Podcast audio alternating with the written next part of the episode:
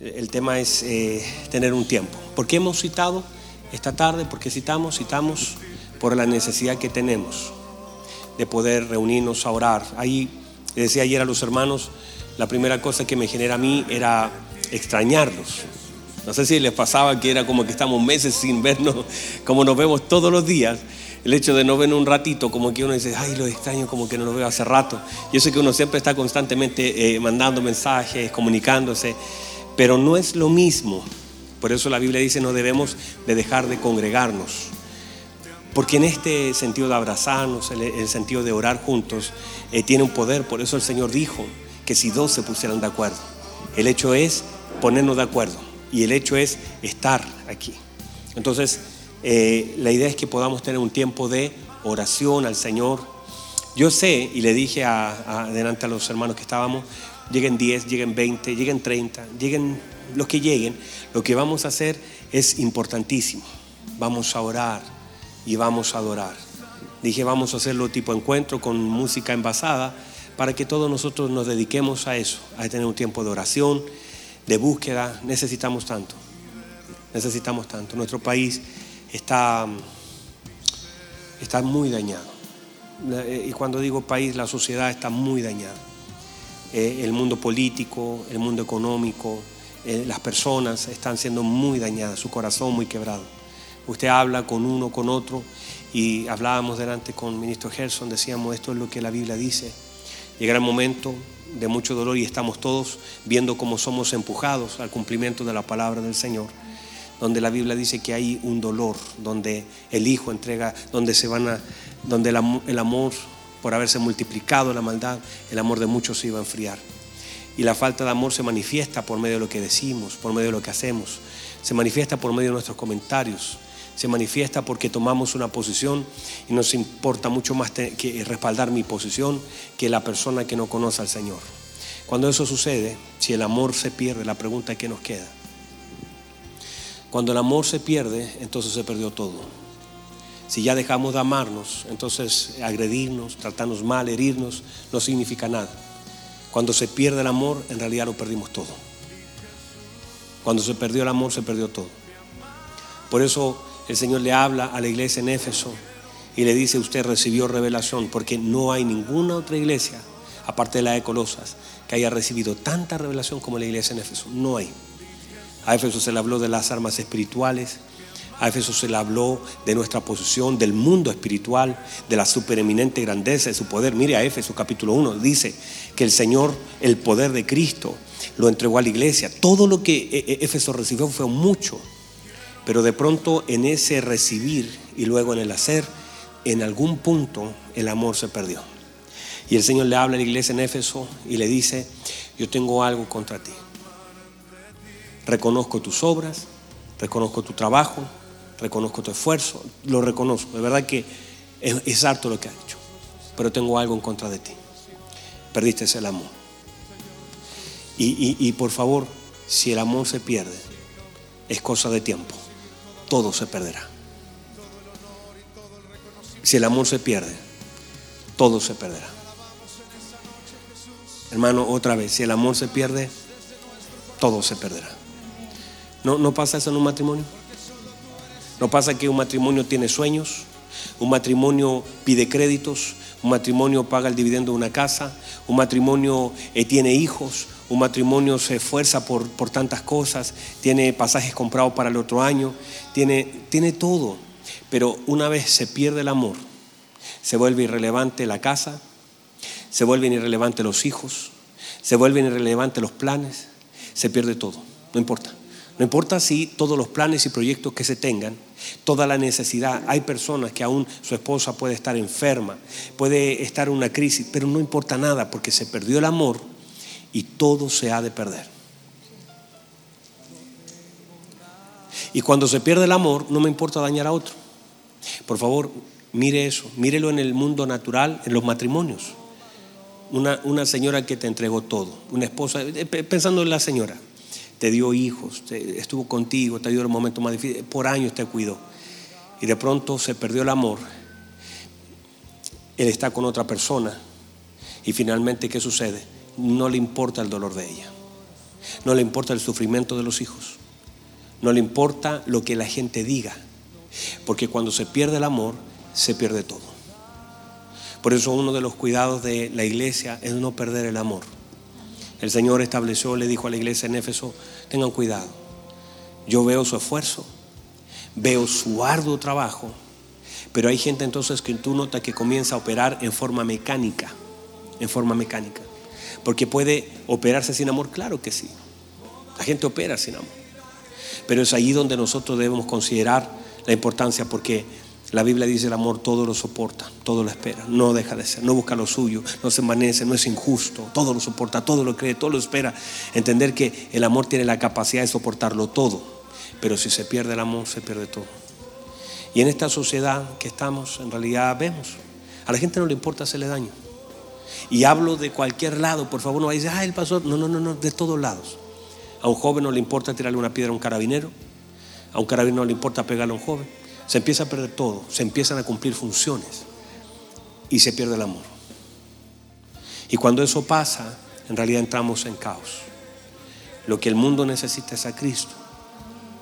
Lo que el mundo necesita es a Cristo. Y quiero establecer algunos principios antes de que podamos adorar y orar al Señor. Establecer principios que puedan darnos luz de dónde estamos, de dónde estamos parados, porque uno de los problemas de la iglesia es que no sabe distinguir. Y entonces empezamos, cuando tú no tienes conciencia de dónde estamos, empiezas a tomar lugares y posiciones. Y, dices, mi derecho, mi lugar. Eh, yo, yo, voy por ellos, yo voy por aquellos. Estos tienen razón, estos no tienen razón. Que, mire, mire lo que hemos llegado. ¿Sabe lo que hemos llegado hoy día? A que la gente defina qué hubiese hecho Jesús en este tiempo. Y la gente dice, si el Señor hubiera estado, eh, hubiera tomado un arma, se hubiera ido a la plaza de armas a protestar, o hubiera... Y empezamos a ocupar el nombre de nuestro Señor, que Él con tanta claridad estableció a lo que vino a la tierra. Él vino a salvar y Él vino a rescatar lo que se había perdido. Eh, eh, no, no, no, no me imaginen al Señor tratando de salir a la calle, porque no es ese el Señor. De hecho, cuando vino el Señor, estaban las crisis políticas más grandes de la nación. Estaba haciendo, Roma estaba presionando a Israel con impuestos abusivos.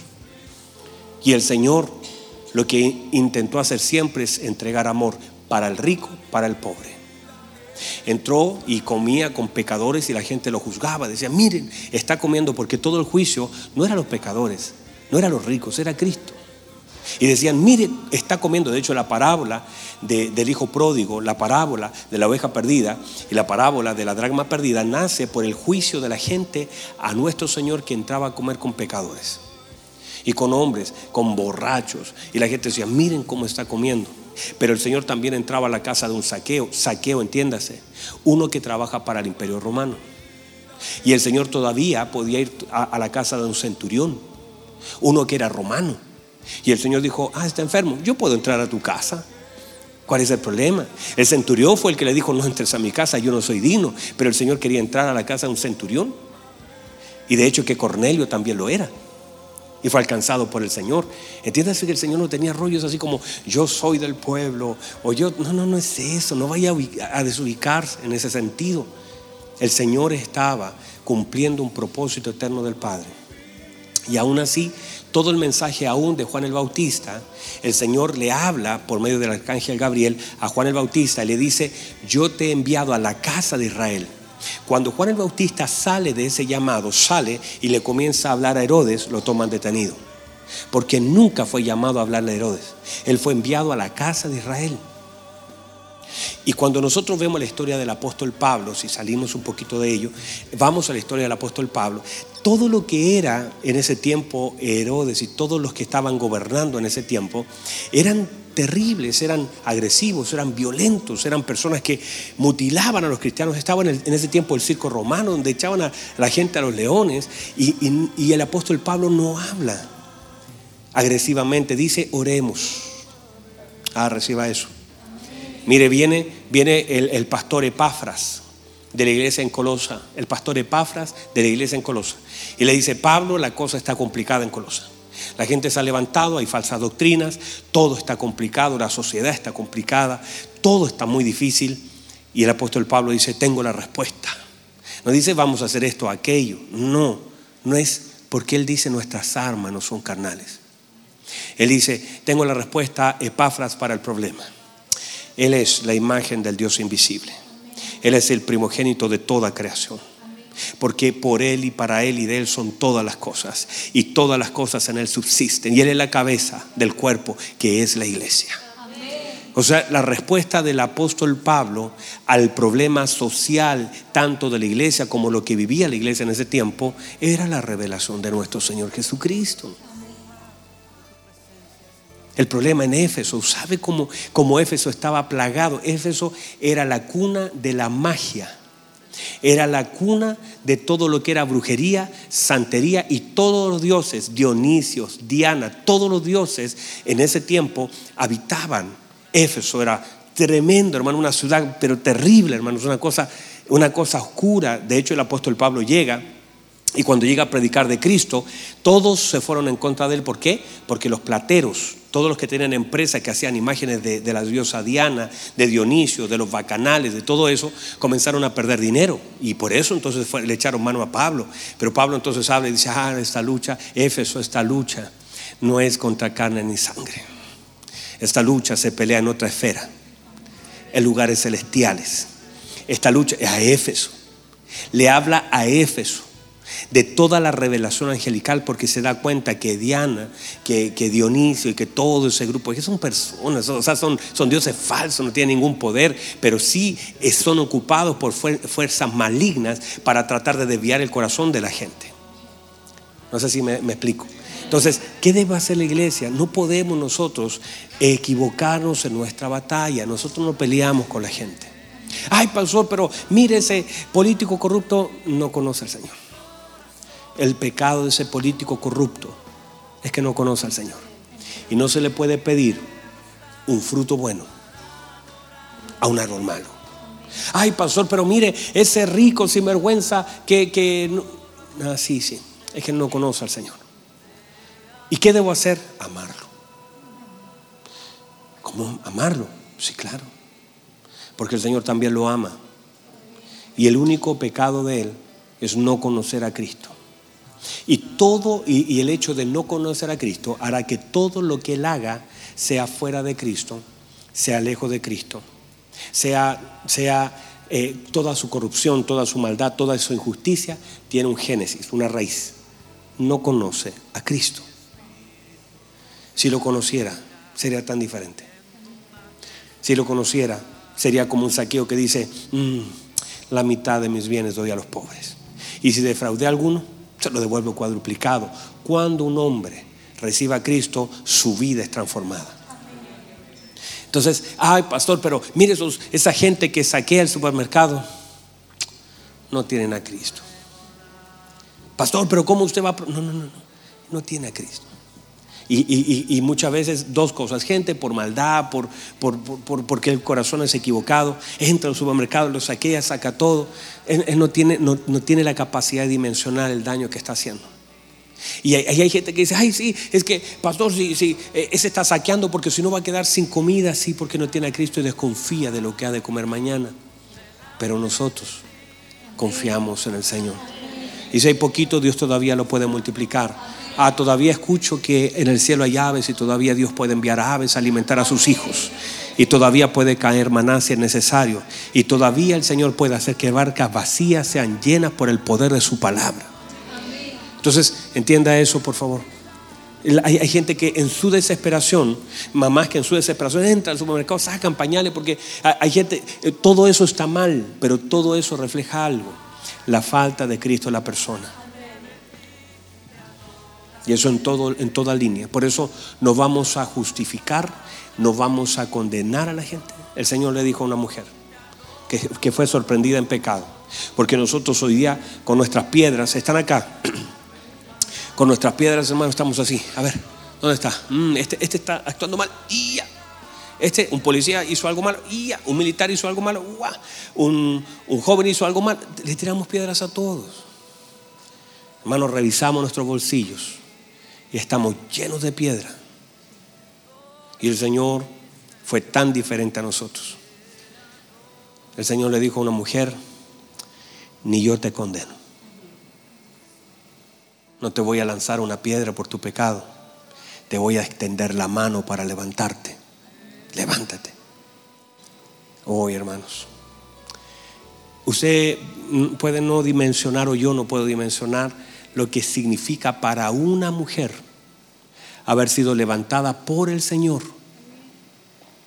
Pero una mujer que estaba temblando, una mujer que estaba en un estado de shock, porque estaba a punto de ser muerta, estaba desnuda, estaba avergonzada, estaba, hermano, expuesta delante de todo. Dice la Biblia que la arrastraron. Si usted entiende que la arrastran, llena de herida. Si te arrastran en una calle llena de sal, las calles en Israel estaban llenas de sal, llenas de tierra y llenas de basura. Y cuando arrastraron a una mujer, la gente quizás la escupió en el camino, la gente la avergonzó y de pronto la arrastran hasta llegar a los pies del Señor. Y la gente entonces dice, bueno, díganos ahora. Y la mujer estaba seguramente toda avergonzada, la pillaron el acto mismo de adulterio, pensando mil cosas, ¿por qué me fui a meter? ¿Por qué hice esto? Llena de culpa, llena de dolor, llena de sufrimiento, llena de vergüenza, llena de heridas, eh, con el temor de morir, porque hermanos, hermanos, si no aparece Cristo en la escena, si el Señor no se levanta en esa escena, ¿Sabe lo que hacía la gente en ese tiempo? Se alegraba, se gozaba. Eso para ellos era un espectáculo, era una persona más, una menos. Los dice la Biblia que de los, más, de los niños hasta los ancianos, hasta los niños tirando piedra. Los niños levantaban sus piedras, los ancianos levantaban sus piedras, todos levantaban sus piedras en contra de esa señora. Y, a la gente no le, no le causaba nada más que el deseo de venganza, el deseo de hacer justicia por sus manos.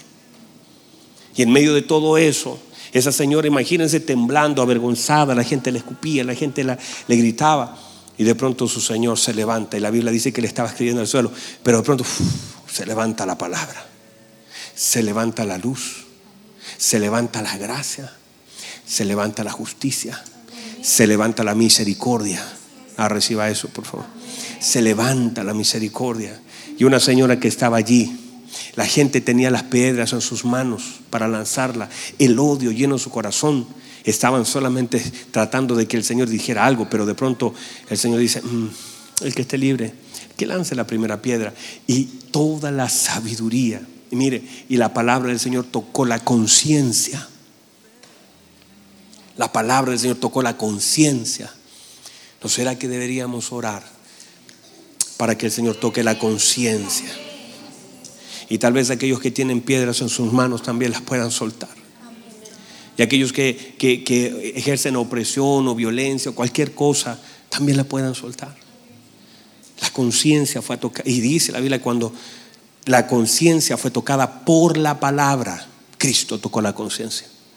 Dice que empezaron a soltar las piedras. Y empezó desde el más viejo hasta el más joven. Todos soltaron y comenzaron a, irse. La señora estaba allí. El Señor entonces le dice a la señora hermoso, nuestro Señor tan hermoso, mujer le dice, ¿dónde están los que te acusaban? Ninguno te condenó. La señora de abajo dice, ninguno, Señor. Pues ni yo te condeno.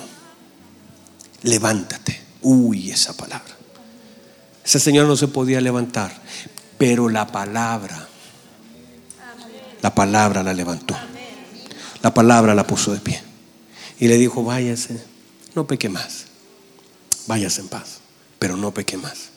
Entonces cuando nosotros vemos todas estas escenas de gente que tiene piedras en sus manos, de gente que tiene justicia y quiere hacer cosas en sus manos, ¿cuál es el único pecado de la gente? No conocer al Señor. Y mucha de la gente actúa por falta. Por eso eh, yo lo hablé en el devocional hace días atrás, que muchas personas, el Señor dijo, no voy a tener misericordia de Nínive que no sabe discernir. 120 mil personas no saben discernir entre su mano derecha y su mano izquierda. No tienen capacidad. Por eso la misericordia del Señor se extiende. Pero el problema es, no es la misericordia del Señor, sino a veces la misericordia de los hijos de Dios, la que debe ser activada. Ah, hermanos, le vengo hablando del hijo pródigo por por semanas. Y le he hablado de la misericordia del Padre hacia la vida de un hijo y la falta de misericordia de un hijo a la vida de su hermano. Y cómo a veces fallamos en eso, cómo a veces sin darnos cuenta, nosotros no tenemos misericordia de la gente y jugamos rápidamente. Y rápidamente hablamos, y rápidamente enjuiciamos, y rápidamente publicamos, y rápidamente guardamos. Ay, pastor, porque usted no sabe. No... Mire, por eso usted debe tener tanta claridad y no debe usar la palabra de una forma equivocada. Mire lo que dice Pablo a Timoteo. Timoteo, no te enredes en los negocios de esta vida. Timoteo, enfóquese. Timoteo, usted lo llamaron por soldado y cualquiera que llama a uno por soldado no se enreda en los negocios de esta vida a fin de no desagradar a aquel que lo llamó. Entonces nosotros no estamos en los negocios de esta vida. Nosotros somos del mundo, pero no estamos en el estamos en el mundo, pero no somos del mundo. Esa era al revés la cosa. Estamos en el mundo, pero no somos del mundo. Nuestra patria es otra. En nuestra patria no hay crisis. Nuestro reino tiene crisis. El reino de los cielos es inconmovible. Entonces, en, eso estamos, estamos acá. ¿Qué somos hoy día? Debemos ser agentes de paz. Debemos ser personas pacificadoras. Debemos nosotros con nuestras palabras, nuestra conducta, ayudar al necesitado. Y, y, cuando hablo de necesitado, hablo, y de hecho estos días, el día sábado, lo más probable es que podamos salir a predicar el Evangelio, porque a eso la iglesia fue llamada, a predicar las buenas nuevas. No importa lo que podamos hacer en empujar, por eso eh, hemos estado eh, atendiendo. Gente nos escribe, pastor, pero ¿cómo? Eh, mire, hermano, mire, esto se resume en esto. Ama al Señor tu Dios con todo tu corazón, con toda tu fuerza, con toda tu alma y a tu prójimo como a ti mismo. Y si tú eres capaz de entender esa palabra, tienes que amar a tu prójimo. ¿Y quién es mi prójimo? Preguntó uno. Prójimo viene de próximo. Y dijo el Señor, un hombre bajaba de Jericó a Jerusalén y cayó en manos de unos malvados. Y el Señor, que empieza a contar la parábola del buen samaritano, que empezó y levantó a uno que estaba herido. Y dice el Señor, ese era el prójimo. Finalmente esa era la parábola, ese es el prójimo. Tú tienes que ayudar. Y Pedro hace la pregunta al Señor, ¿y cuántas veces voy a perdonar?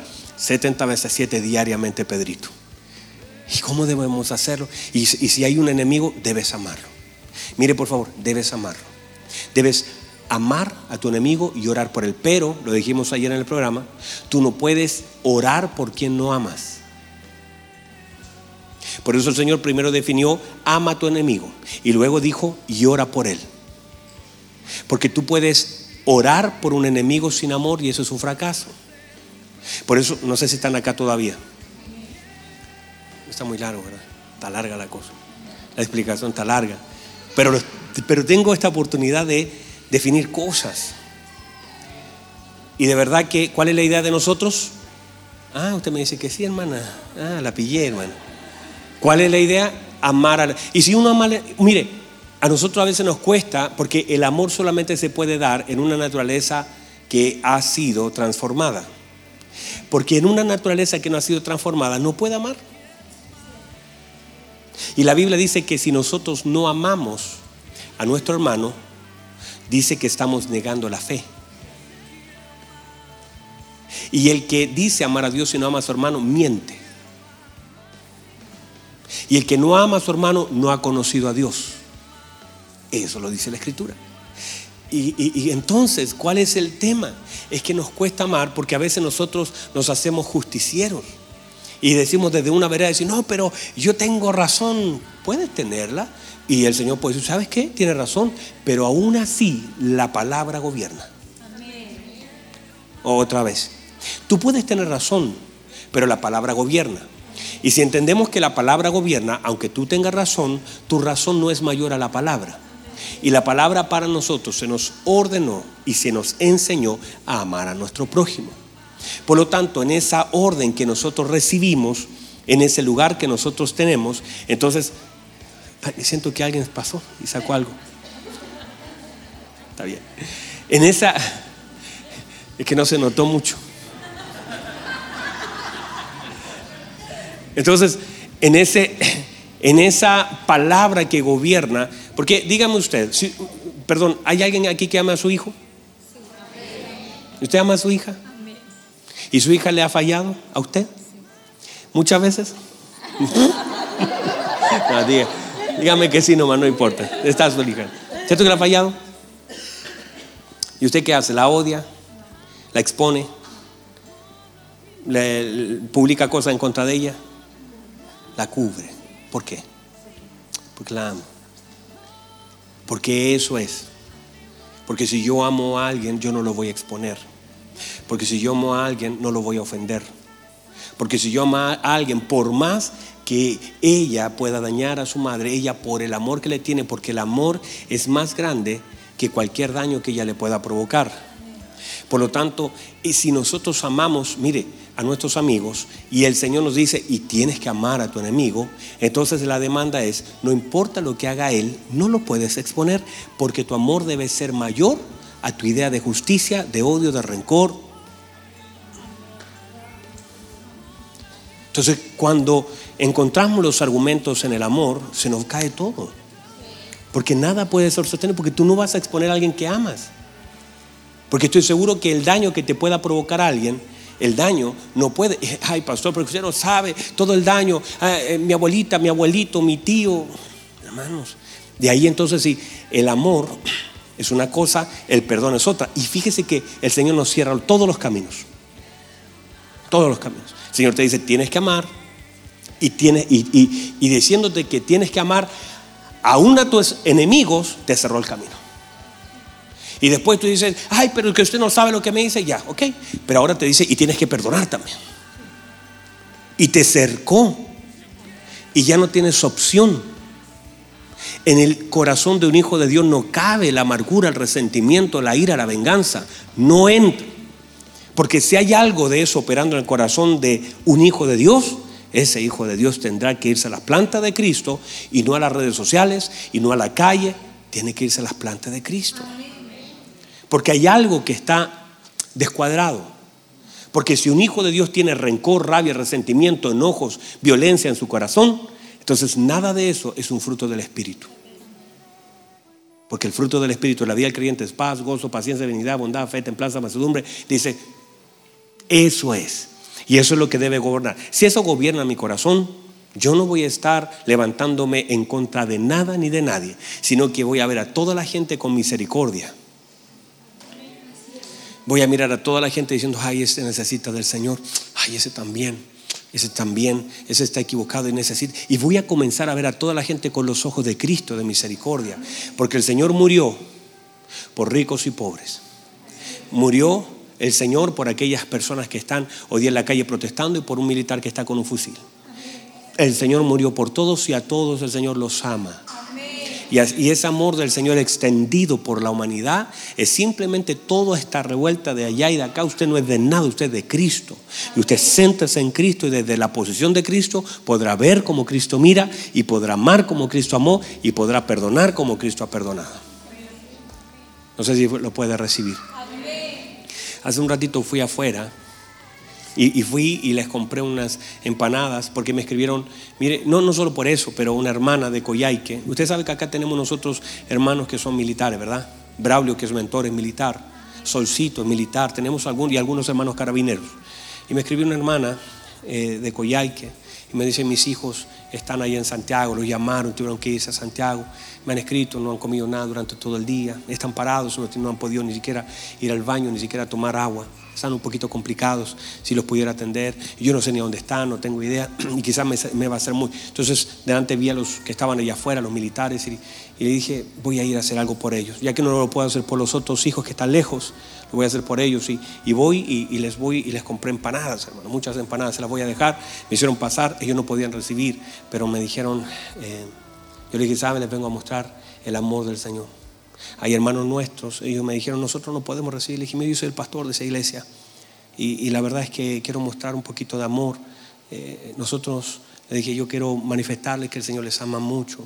Sé que están complicaditos con esta situación y nosotros estamos orando por ustedes. Sabe que los ojos, estaban los militares, los ojos llenos de lágrimas y algunos no pudieron hablar. Agacharon la cabeza y miraron hacia arriba, llenos de lágrimas. Yo dije, recuerden que ustedes son importantes para Dios también. Y si no le conocen, puede ser que este sea un tiempo para que el Señor pueda tocar su corazón. Sé que esto no es fácil para ustedes. Y quiero que esto lo reciban como una muestra, una pequeña muestra de amor de Dios hacia ustedes.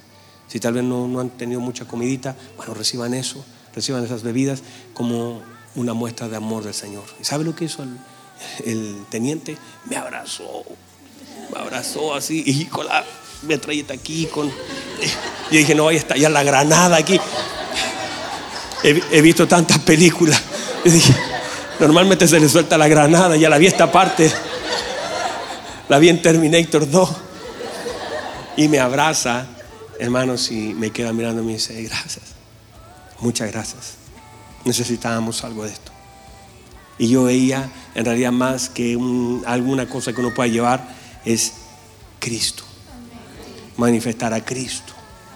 Esa gente, los jóvenes necesitan a Cristo. Los políticos necesitan a Cristo. Los militares necesitan a Cristo. Los ancianos necesitan a Cristo. La gente necesita a Cristo y todo lo que está ocurriendo es la evidencia de la falta de Cristo. Y si nosotros somos luz, el Señor dijo, ustedes serán luz. No, el Señor dijo, vosotros sois la luz. Pero a veces la luz, el problema es que ya se nos encendió. Se nos encendió con la obra del Espíritu Santo, pero el almud muchas veces está sobre la luz. Es tiempo de brillar.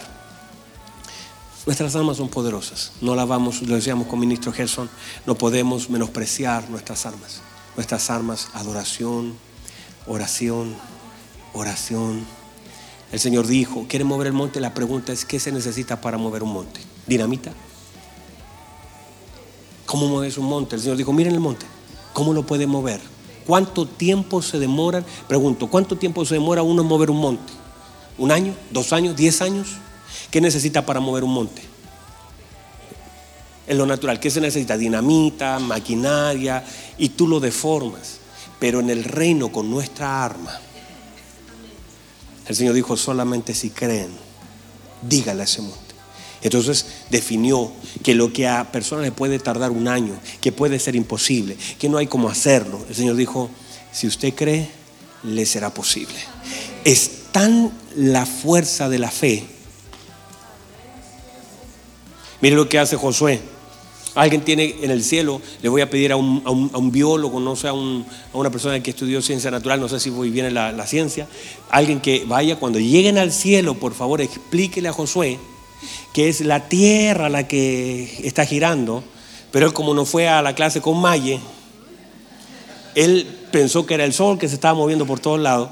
Entonces, y, y, Josué, míreme, Josué en un momento estaba peleando una batalla y Josué pudo haber dicho cualquier cosa. Hermano, Josué pudo haber dicho que salgan leones, que se abra la tierra. Él vio como la tierra se abrió y tragó a los enemigos. Él vio como el mar se abrió. Él vio cuando ángeles estaban delante de él. Él vio todo eso. O sea, Josué tenía claridad, tantas cosas. Pero cuando estaba peleando una batalla, dijo, ay Señor, detenga ese sol que no se mueva ese sol, que el sol se detenga para poder acabar con estos enemigos. Mire, por favor, note, note. Él no, tenía idea de lo que iba a producir. Usted sabe, usted pregúntele a, una persona experta de, ciencia natural, no sé qué ciencia, bueno, física, ¿cierto? Astrofísica, no sé, un astrónomo, cualquier persona que sepa, ¿qué pasaría si el eje de la Tierra se detiene? Si, la rotación se, se detiene. Hermano, es que Josué no sabía, hermano, casi no se extingue. No sé si alguien entiende lo que estoy hablando. Lo que iba a producir Josué era terrible, pero el Señor, en su poder, solo para manifestar que Él puede cumplir una oración y que no hay, míreme, no hay ningún arma, no importa cuánto, cuánta tecnología exista en la tierra, nada puede detener la rotación de la tierra, nada. ¿Hay algo que la pueda detener? Nadie puede retener la verdad. Le voy a decir sí, algo. La oración. La oración puede detener hasta la rotación de la tierra. No me puede decir, no, si la oración. ¿Quién puede sacar a un hombre de cuatro días muerto? ¿Qué ciencia? Dígame, ¿qué ciencia? ¿Qué tecnología? ¿Los japoneses? ¿Los chinos? ¿Quiénes? ¿Quiénes? ¿Quién puede sacar a un hombre de cuatro días allí que se está pudriendo? ¿Qué tecnología lo puede levantar? ¿Qué arma atómica puede levantarlo? Nadie. Pero la oración de mi Señor cuando se paró dijo, Padre, te doy gracias porque usted siempre me escucha. Ah, reciba eso. Es que nada puede. Por eso cuando usted minimiza y dice, bueno, ay, ¿para qué solamente orar? Es que usted nunca ha entendido la dimensión de la oración. La pregunta es, ¿qué puede detener una tormenta? ¿Algún satélite? ¿Alguna tecnología puede detener una tormenta? ¿Alguien podría decirme cómo se detiene una tormenta? La gente incluso ni la predice. Dicen, va para allá y va para el otro lado. Con toda la tecnología, todo el poder militar no podrían detener una tormenta. Ni aunque le disparen a todas las, a todas las nubes. Y de pronto el Señor se para y dice, viento, detente. Y el viento le obedeció. Y el mar le obedeció. No me vaya a decir usted que la oración es poderosa. ¿Qué panadería? Y los hombres dijeron, ay Señor, ¿cómo le vamos a dar a comer a más de 25 mil personas? Mira toda la cantidad de gente. Es oscuro, no importa qué, cuántas panaderías estén abiertas, trabajen a todos. No podemos. Se dijo, tráigame lo que tengan, porque lo que tenga con la oración yo lo puedo multiplicar. No me diga que la oración es poderosa que hace que aún sobre delante de la gente. Qué triste es que la gente menosprecie la oración, siendo el acceso más grande que tenemos delante del Padre. Qué triste. Es que la gente diga, ay, pero ¿para qué vamos a orar? Si, si mejor deberíamos... Sí, claro, podemos hacer cosas, podemos salir con una palita, podemos salir, pero, ay, amados, si nosotros supiéramos el poder que el Señor nos dio a nuestros labios. El Señor dijo, mire, les voy a decir, hasta ahora nada han pedido, pero pidan y se le dará, porque para el que cree, todo le es posible. Uy, yo no sé si alguien puede recibir eso. Entonces, cuando nosotros oramos, en realidad el poder de la oración. Entonces, no vaya a confundirse, iglesia. Nosotros, por eso el, apóstol Pablo define y dice, nuestras almas no son carnales, nuestras almas son poderosas en Dios para la destrucción de fortaleza. Entonces, y dice, derribando todo argumento que se levanta, porque los argumentos se levantan en las redes, los argumentos se levantan, todos los argumentos se levantan, todos los argumentos se levantan. Dice, pero dice, llevando cautivo todo pensamiento a la obediencia de Cristo. Entonces eso es lo que tenemos que hacer como iglesia. No tenemos alternativa. Orar, que es poderoso, no lo vaya a menospreciar. La oración es poderosa. Otra vez, la oración es poderosa. ¿Qué dice Santiago? Mire lo que dice Santiago. Santiago dice de Elías. Elías era un hombre sujeto. Dice, estaba sujeto, estaba amarrado a pasiones, igual que nosotros. Pero dice, oró fervientemente. ¿Cómo oró? Y dice, y no llovió por tres años y medio. Y luego dice que él volvió a orar fervientemente y el cielo se abrió. Le hago una pregunta. ¿Qué puede detener? No sé si está bien la palabra, yo ya hace años salí. La fotosíntesis, ¿estoy bien? El hecho de, de toda la línea de producción de agua. ¿Ah? El ciclo el ciclo biológico del agua, que no quiero quedar en vergüenza delante de las cámaras, hermano. Santo Dios. Pero dígame, dígame usted, ¿qué puede detener? ¿Qué qué? Ay, usted no ha ido al colegio tampoco, igual que. La fotosíntesis es, ¿verdad? Eso es. Eso es para planta. Ay, santo. Espero que mi profesora de ciencia no me esté mirando, me puso un cielo. ¿Ah? El ciclo del agua, bueno, el ciclo del agua, que el agua, ¿cierto? Cae, luego se evapora, llega a los mares, produce nubes, vuelve a llover y otra vez los ríos y comienza eso. Bueno, ese ciclo tan natural y que detenerlo, ¿qué, qué tecnología puede detener eso? Pero la Biblia dice, Elías, con una oración ferviente, cerró los cielos. Y, aunque, y ahí estaba todo contenido y los cielos estaban cerrados. ¿Por qué? Dice, por mi, mira lo que dice Elías, por mi palabra no va a llover. Y por mi palabra va a descender lluvia. Wow. Que, ay, si alguien aquí supiera el poder que hay en la oración. Y de pronto él dice, vamos a orar. Y ora y los cielos responden. La creación responde a la voz de la oración. Entonces, mis hermanos amados, les voy a decir algo. Vamos a orar. Y cuando digo vamos a orar, usted diría, uff, y el diablo decía, ay no. El diablo debería decir, ay no, van a orar. ¿Sí me explico? El enemigo debería ponerse nervioso cuando un hijo dobla su rodilla. Y dije, ah, bueno, ¿las sueltas o no las sueltas? Y el diablo ahí agarra, mm, bueno, voy a orar. Hoy el diablo debería decir, no, que no ore, porque qué poderosa es la oración. Ahora, entiéndase por favor, nosotros oramos pidiendo algo, pero descansamos, confiamos y aceptamos la perfecta voluntad del Señor. Y es allí donde debemos tener entendimiento como orar. Porque si no, usted va a sentirse brutal. Ay, pasó, pero si llore para que sanare y no sanó, sí, porque no descansaste la voluntad. Porque todo lo que nosotros pidiéramos conforme, Él lo hará. Pero cualquier cosa que no se pida y se pida bajo el deseo del hombre, Dios no lo va a hacer. Sino que hay alguien que debe estar alineadito a la voluntad del Señor y el Señor contesta. ¿Qué tal? ¿Cómo está? ¿Está claro? ¿Recibió la palabra? Entonces la idea es que la iglesia sea instruida. Y yo podría estar todo el día así porque así comenzamos la iglesia nosotros sin cantar, sin nada. Así comenzamos todo el rato y él les predicaba dos o tres horas a la gente. Y orábamos. Y creo que bueno. Póngase en pie, por favor. ¿Puede recibirlo? ¿Puede entenderlo? O sea, el Señor nos, nos cerró los caminos. Nosotros tenemos que amar. Nosotros tenemos que perdonar y nosotros tenemos que orar. La tarea, y bueno, cuarto, nosotros tenemos que predicar. La tarea de la iglesia. Y con esas cuatro cosas usted está encerrado, porque ¿cómo le va a predicar a quien, a, quien está criticando? Si por ejemplo usted pone su muro y dice, bueno, estos policías que la pregunta es, ¿cómo le vas a ir a predicar? Cuando él escuche tu mensaje, mirará tu publicación. Cuando él escuche tu mensaje de amor, estará confrontado con tu dolor en el corazón en contra de Él.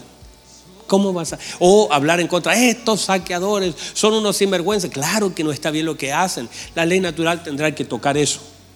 Pero nosotros no vamos a ir en contra de la gente, porque la gente lo que falta es Cristo. Amamos a la gente, porque el Señor amó a todas las personas, aún a un sinvergüenza que tenía al lado que él mismo reconoce y dice la verdad. Mire lo que hace el tipo, dice, perdón, el hombre. Él dice, a la verdad dice, yo estoy pagando, nosotros pagamos lo que nuestros hechos hicieron. Mire, mire, míreme por favor, él está reconociendo que estar en la cruz es lo que él merece por todo lo que él había hecho. O sea, mire, seguramente si él dice, yo estoy pagando justamente lo que hice, seguramente que hizo. Quizás violó, quizás eh, asesinó, quizás robó, quizás golpeó a alguien. Quizás, el, tipo era malo. Y claro, cuando se trata de, de, ciertas cosas, porque siempre algunas cosas tocan nuestra mente. Porque usted podría decir, no, si hay que perdonar a ese delincuente, que, pero si fuera a ti que te hubiera robado. O, no hay que perdonar a la gente, pero si ese violador hubiera violado a alguien cercano a nosotros o a nosotros mismos, eso, uff, ahí se vuelve un poquito más compleja la cosa. Pero ese hombre que estaba al lado del Señor estaba condenado justamente y pagando, y él en conciencia, pagando cada, cada gota de sangre que estaba botando, era producto de la justicia por causa de haber hecho todo mal. Y él dice, yo estoy pagando justamente, yo hice las cosas mal. Y aún así, míreme, aún así, el Señor sabiendo cada uno de sus asesinatos, cada uno de sus robos, cada una de sus, toda la delincuencia que había toda la maldad, todo el odio, todo el daño que hizo, este hombre arriba se arrepiente y le dice, Señor, Señor, acuérdese de mí en su reino. Y está bien lo que estoy pagando. Yo hice todo mal, pero acuérdese de mí. Y se arrepiente.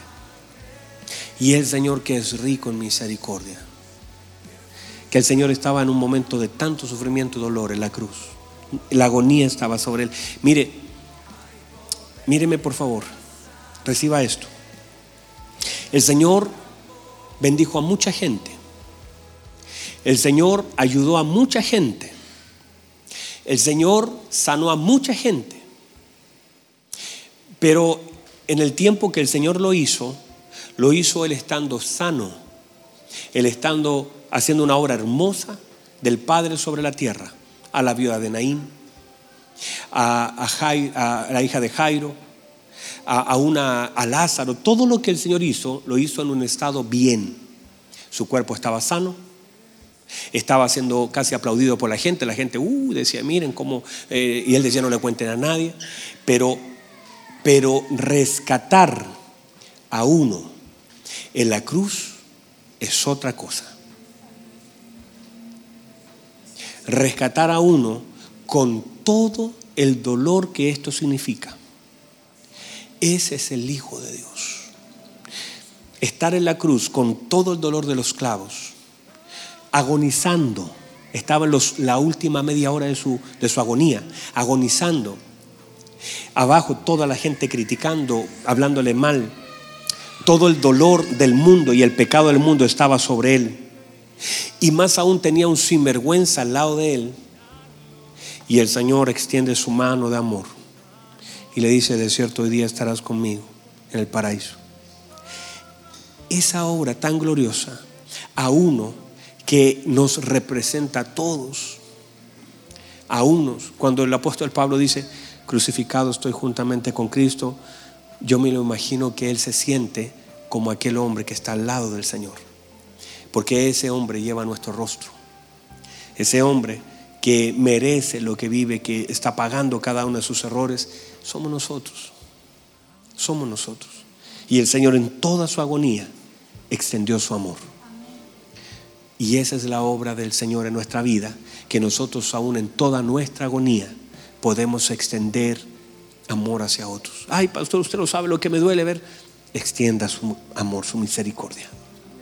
Ay, pastor, es que usted no sabe eh, todo lo que yo sufrí. Extienda su misericordia. Y esa puede ser una obra del Padre para manifestar que aún en una cruz, porque desde aquí es fácil. El problema es cuando nos ha tocado por todos lados, cuando vivimos cosas tan terribles y perdonar. Eso es lo difícil, pero se puede bajo la obra del Espíritu Santo. Cierren sus ojos, por favor. Hijo, súbeme un poquito la música para orar.